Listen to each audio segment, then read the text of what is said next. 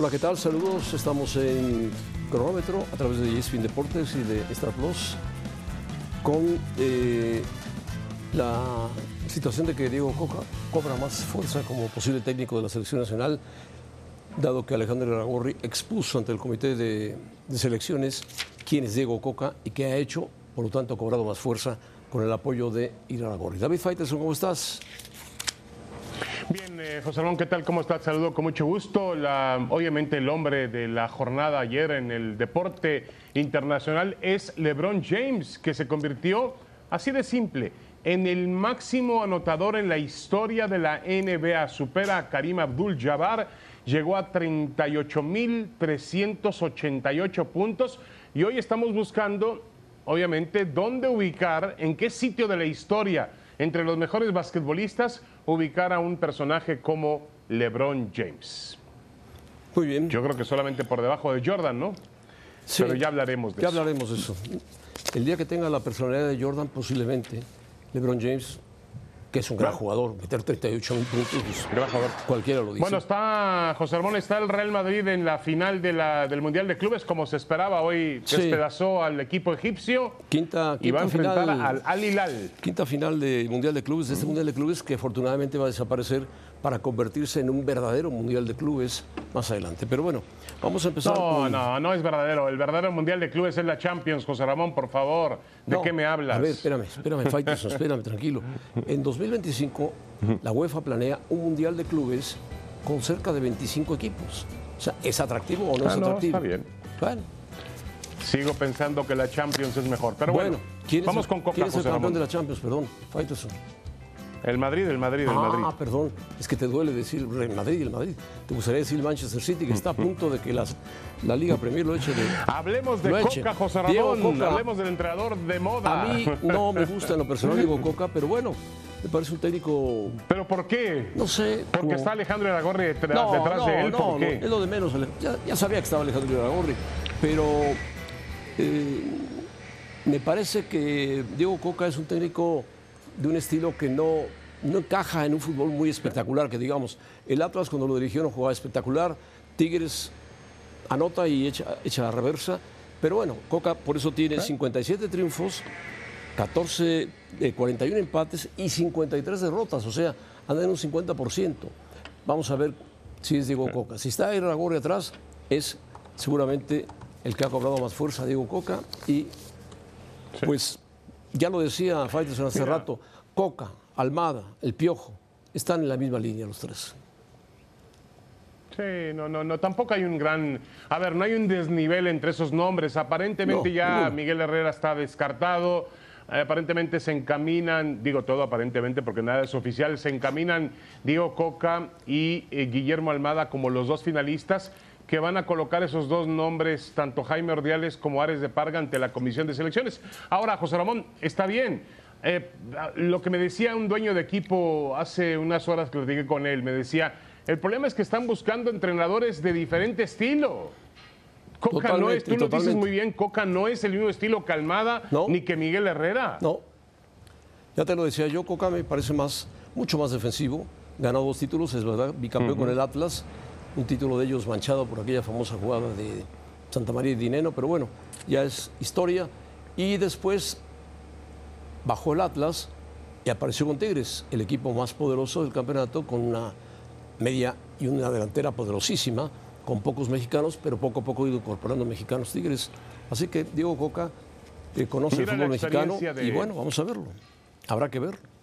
Sí, mira la, la experiencia que tiene mm, eh, eh, Diego Coca. Dirigió a Godoy Cruz, Gimnasia de la Plata en Argentina. Luego vino el Santos Laguna, Huracán de Argentina, Defensa y Justicia. El Racing Club hizo campeón al Racing de Avellaneda, lo hizo campeón de la Liga Argentina. Millonarios en Bogotá. eh, y Tijuana, donde no le fue tan bien. Rosario Central, Atlas, Tigres. Tiene una buena experiencia Diego Coca, ¿eh? Ha sido un entrenador que ha. Sí, tiene experiencia. La verdad ha ganado muchos, muchos. Nadie, nadie se, lo, se lo quita. A mí, en lo personal, No, no, no, me no. gusta el estilo de, de juego A de Coca, mí me bueno, gusta más Guillermo Almada. Correcto, a mí me gusta más Guillermo Almada, pero ya obviamente será decisión de los que tienen que tomar la decisión. Y ¿no? me parece que ya tomaron la decisión, porque pesa mucho en el comité de dueños, Iraragorri, que ha sido exitoso ¿Tú crees? en su plan deportivo. ¿Tú Me crees? parece que sí. bueno. Bueno, puede ser. Bueno, eh, el Madrid llegó a su quinta final del Mundial de Clubes, un mundial que es muy de poco, de poco tamaño, pero bueno, así lo ha hecho la UEFA, espero que lo mejore. Y ganó bien, no jugó Benzema, no jugó Courtois, no jugó Militao. Ellos creo que viajan ya de inmediato para jugar la final, si están en condiciones. Claro. Pero bueno, el Madrid tomó el mando del partido, un error grave y Vinicius marca el primer gol. Después vendría el, quizá el mejor jugador del Madrid, que es Rodrigo, que marcó un muy buen gol a pase de Ceballos. Modric eh, tuvieron un penalti. El equipo de Ahora, José Ramón, marcó por la vía de estuvo- penalti. El, el juego estuvo dos goles por uno hasta el minuto 90, ¿no? Cuando no, Rodrigo y, 3-1, 3-1 y luego estaba ya. Arribas. El minuto 90 ¿Hasta estaba había 3-1? 3-1, sí. Arriba, sea, que es un chico jovencito de la cantera, entrando a los 27 segundos, entró por Vinicius, puso el 4 goles a 1. Se ganó, sin apretar mucho el acelerador, el Madrid al equipo egipcio. Sí, el penalti, el penalti marcado no es- a Vinicius. Y que lo Correcto. tira Modric y lo para A ver, el- José pero, el pero arquero con del todo respeto, a ver, yo tengo. Yo dejé de verlo en la parte final, lo dejé 2 por 0, luego 2 por 1 con el penalti que cobró Maluik para el equipo egipcio. Pero el, el gol de. El gol de Rodrigo es al 90 más 2, José Ramón. Y el gol de Arribas es al 90 más 8. Bueno, ¿qué problema hay? Ganó 4 goles a 1, Faitelson. No, ninguno, ninguno, ninguno. Lo que pasa es que te decía que el partido estuvo mucho más parejo de lo que dice el, el resultado. Ahora, a ver, José Ramón, ¿cuál es la realidad del Madrid? ¿Meterle 4 por 1 a este equipo No, no, egipcio no, no, no. o perder 1 por 0 No. con el Mallorca? No, no, no bajes, no bajes. El Madrid está jugando la Copa Mundial de Clubes. Deja la liga, ya regresará a la liga. Ya lo verás en la liga y en la Champions, Sí. ya lo verás. El Madrid es el Madrid, punto, nada más. Eso es todo.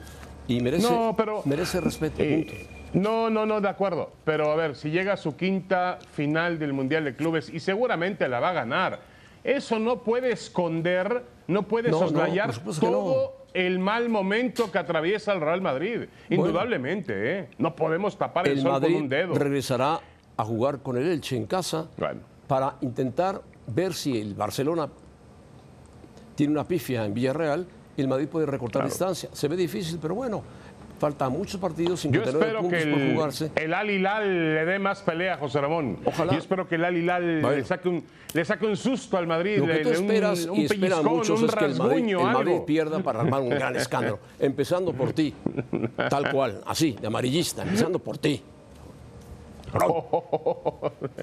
Amarillista porque le voy al América, José Ramón, o porque le voy al Beitar Jerusalén. Los dos son No, amarillos. ese equipo ¿eh? no existe, por Dios, no existe. Bueno, lo ¿Cómo no va otro a es, existir, José Ramón? vamos a escuchar qué dice Guiñá, que dice que en México los, los equipos capitalinos están celosos de que Tigres puede comprar lo que quiera.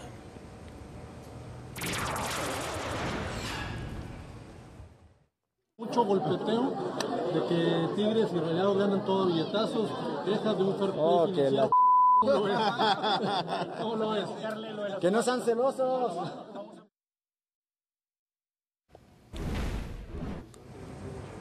Yo no creo que sean celosos. Lo que pasa es que Tigres, como tiene dinero, dice Culebro, pues compramos y últimamente han comprado jugadores que han salido del América, pero no aportaron ningún jugador a la selección nacional, que fracasó rotundamente en Qatar. En cambio, el rival de frente, Monterrey, hay un ruido ahí muy fuerte. El Monterrey aportó, que yo recuerde, a César Montes, que se fue a jugar al español, a Héctor Moreno, a Gallardo, a Romo, a quién más y a Funes Mori para el No, Mundial de. Fútbol. A ver, José Ramón, lo que se le reclama, yo creo que Guiñac se equivoca, no, no son celos, porque eh, realmente los equipos de Monterrey, tanto Tigres como Rayados, han cambiado la historia económica del fútbol mexicano, invirtiendo grandes cantidades en sus equipos, y eso está muy bien, eso enaltece la liga. A mí lo que no me parece es que de pronto ellos perjudican a la liga y al jugador mexicano, pagándole a Laines lo que le pagaron a Laines cuando Lainez venía de fracasar en Europa. Sí. Y le estás pagando muchísimo. Está ganando más aquí que con el Betis. Y eso no es posible, no es una, una cuestión que le dé un beneficio al futbolista mexicano. Y yo le diría a Guiñac, Tigres, a Tigres le encanta repatriar futbolistas mexicanos. Sí, por lo ha supuesto, hecho, y ¿eh? lo ha Tiene hecho. nombres por ahí, Diego Reyes, Carlos Salcedo, Aquino, el propio, mm, eh, el propio Diego Laines. Por cierto, ya que y hablas de así Salcedo, un ejemplo tras otro. Volvió a la liga. Salcedo está jugando con Bravos, ¿no? Sí, sí, sí. Desde el torneo anterior está jugando con Bravos. Lo que pasa es que ahora lo está haciendo con un buen nivel, José Ramón. Ojalá. Y ese chico cuando aprieta un poquito, cuando aprieta un poquito muestra que tiene cualidades. El problema es que no está coordinado lo que tiene en los pies con lo que tiene en la cabeza. El día en que Ah. se coordinen las dos cosas O sea, está puede loco. jugar al, al O sea, máximo nivel. Está loco para ti. Bueno, yo no, no dije eso. No Bueno, dije eso, sino que a lo mejor que no coordina la cabeza actitud, con lo que tiene en los pies o los pies con la cabeza. ¿Qué quiere decir eso? No, que tiene más en los pies que en la cabeza, José Ramón. Ah, no, ya tiene le más cambiaste. en los ya pies le que en la cabeza. Ya le Ah, cambiaste bueno, totalmente. Bueno. Tiene más en los pies, pues es futbolista. Bueno. Aunque cabecea.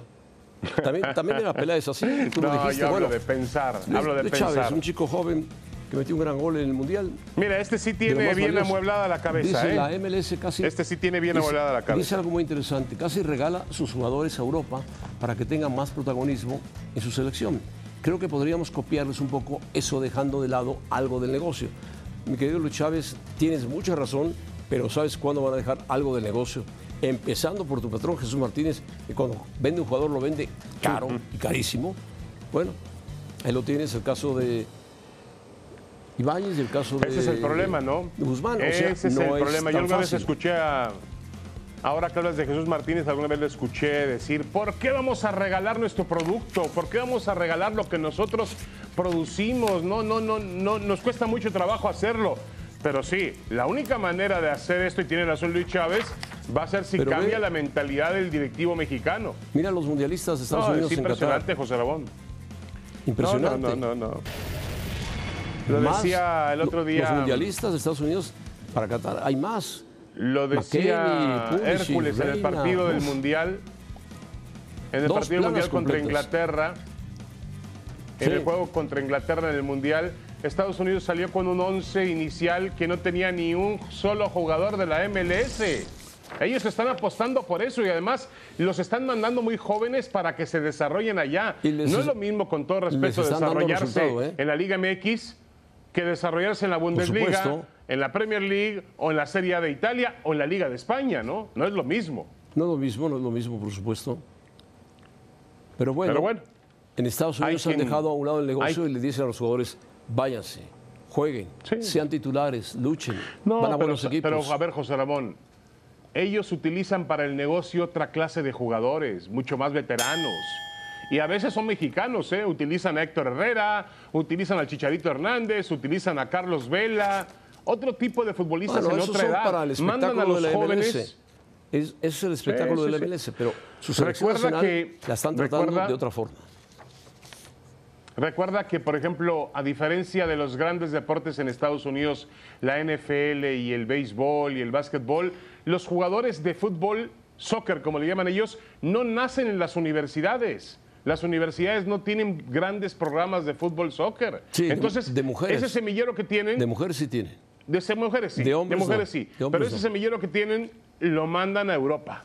Así es. Es ahí Pues la encuentran lista el- de los que la en fecundación, ahí encuentran realmente dónde desarrollar a ese futbolista hay al cerca máximo de 20 nivel. Cuidado jugadores, con ellos. 20 jugadores americanos en Europa, cerca de 20.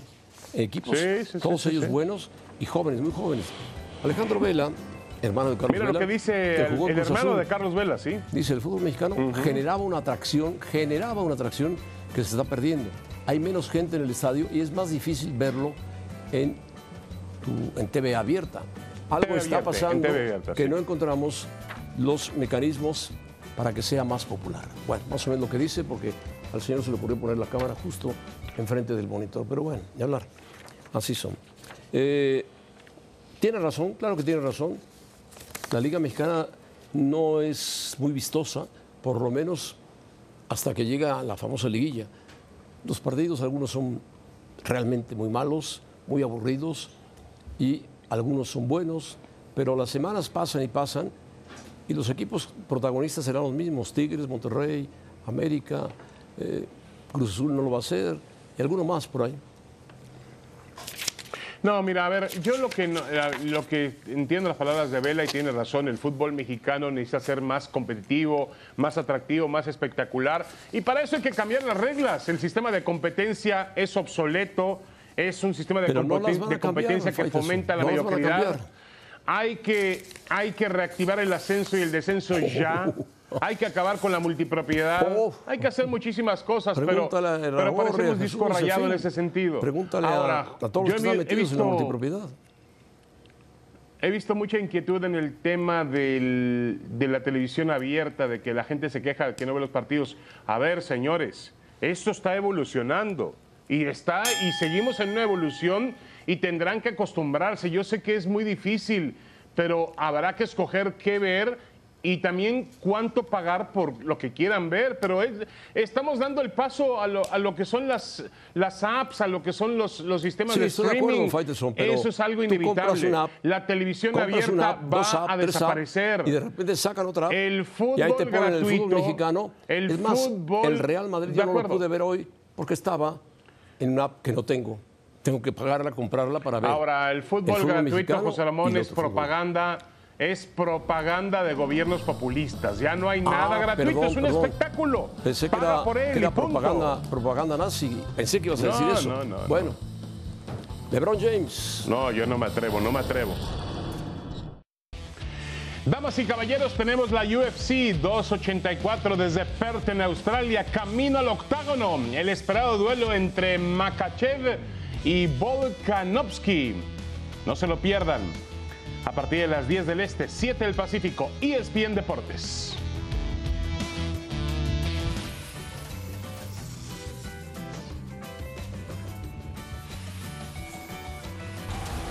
Toda esta arena se pone de pie porque sabe que estamos a instantes de atestiguar historia.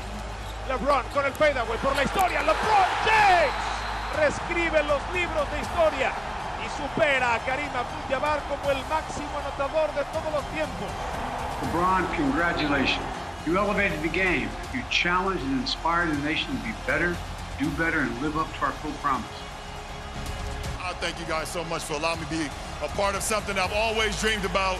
And um, I, I would never, ever in a million years uh, dreamt this even better than what it is tonight. So, man, thank you guys. El elegido ha cumplido su promesa. Larga vida al rey. Bueno, así lo decía el comentarista. Larga vida al rey. Carrera de LeBron. Faitelson, máximo anotador en la historia.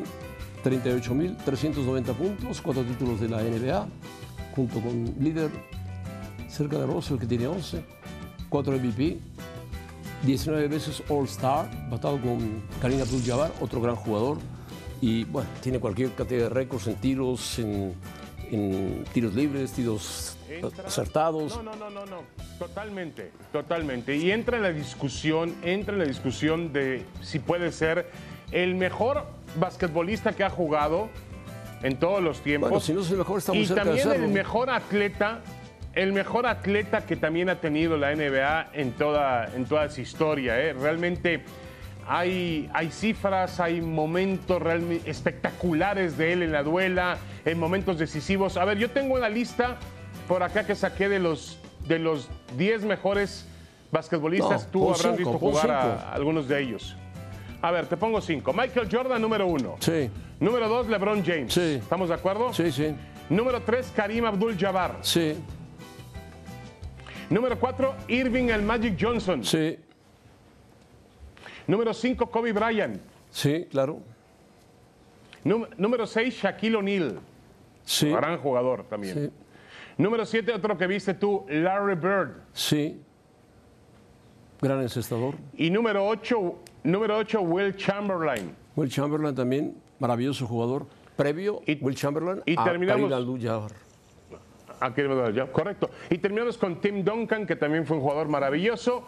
Y cerramos con Steph Curry, que es el que viene- hoy domina la época y sobre todo tiene Curry. el récord de, de tiros de tres puntos de larga distancia. Sí, no Ahora, problema. José Ramón, Sí. realmente, realmente LeBron ha sido un jugador fantástico, espectacular. A mí en lo personal me gusta más Michael Jordan por lo que Jordan era capaz, por lo que Jordan fue capaz de cambiar al juego.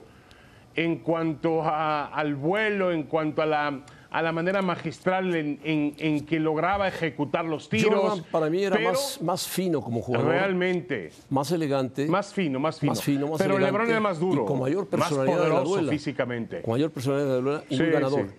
LeBron es un todopoderoso, es un hombre poderoso, muy fuerte, que entra, No, no, no. cuando entra y tira de lejos, no lo para nadie.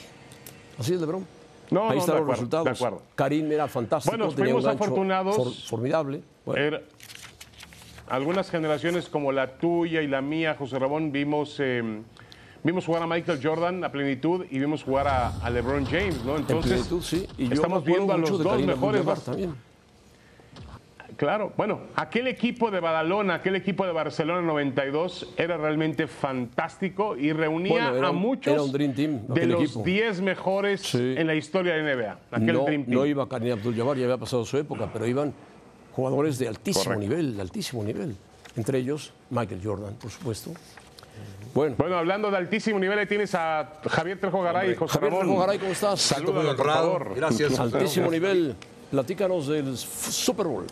Super Bowl 57, prácticamente toda la narrativa se iba alrededor de, de Patrick Mahomes y de Jalen Hurts. Sin embargo, este dúo de Patrick Mahomes y Travis Kelsey tiene 13 touchdowns en postemporada, dos menos que Brady y Rob Gronkowski. ¿eh? Los números Pero va- Brady ha ganado siete títulos, Oh, ¿no? Sí, siete y cuatro en combinación con Gronkowski. Logró cuatro con Gronkowski. En este caso, Travis Kelsey y Patrick Mahomes tienen uno solo, ya perdieron uno juntos también y van a jugar un tercero. Pero ya los comparan, es increíble. Sí, es ya increíble. sale la comparación muy rápido. Y es que sabes que tiene 693 pases completos en total Gronkowski con Brady. 600 los que tiene Travis Kelsey con Patrick Mahomes. En cuanto a touchdowns, está aproximadamente a unos 23 ya.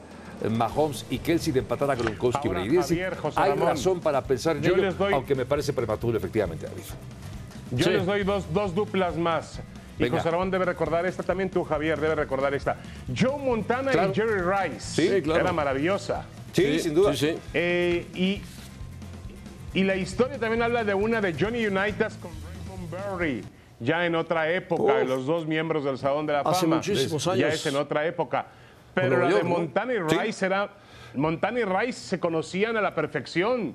Y, y- y- y prácticamente marcaron una época en la NFL. De hecho, justamente es eh, la paridad que acaba de romper Mahomes con Kelsey. El empate que tenía en cuanto a números, la dupla con Joe Montana y Jerry Rice, sin duda una de las mejores. y recordemos que para muchos Rice es el mejor jugador en la historia de la NFL. ¿eh? Era un gran, No solamente mariscal. gran receptor. ¿eh? Sí, sí, sí, sin duda. Yo tengo aquí una gráfica. ¿Es verdad que están empatados en todo?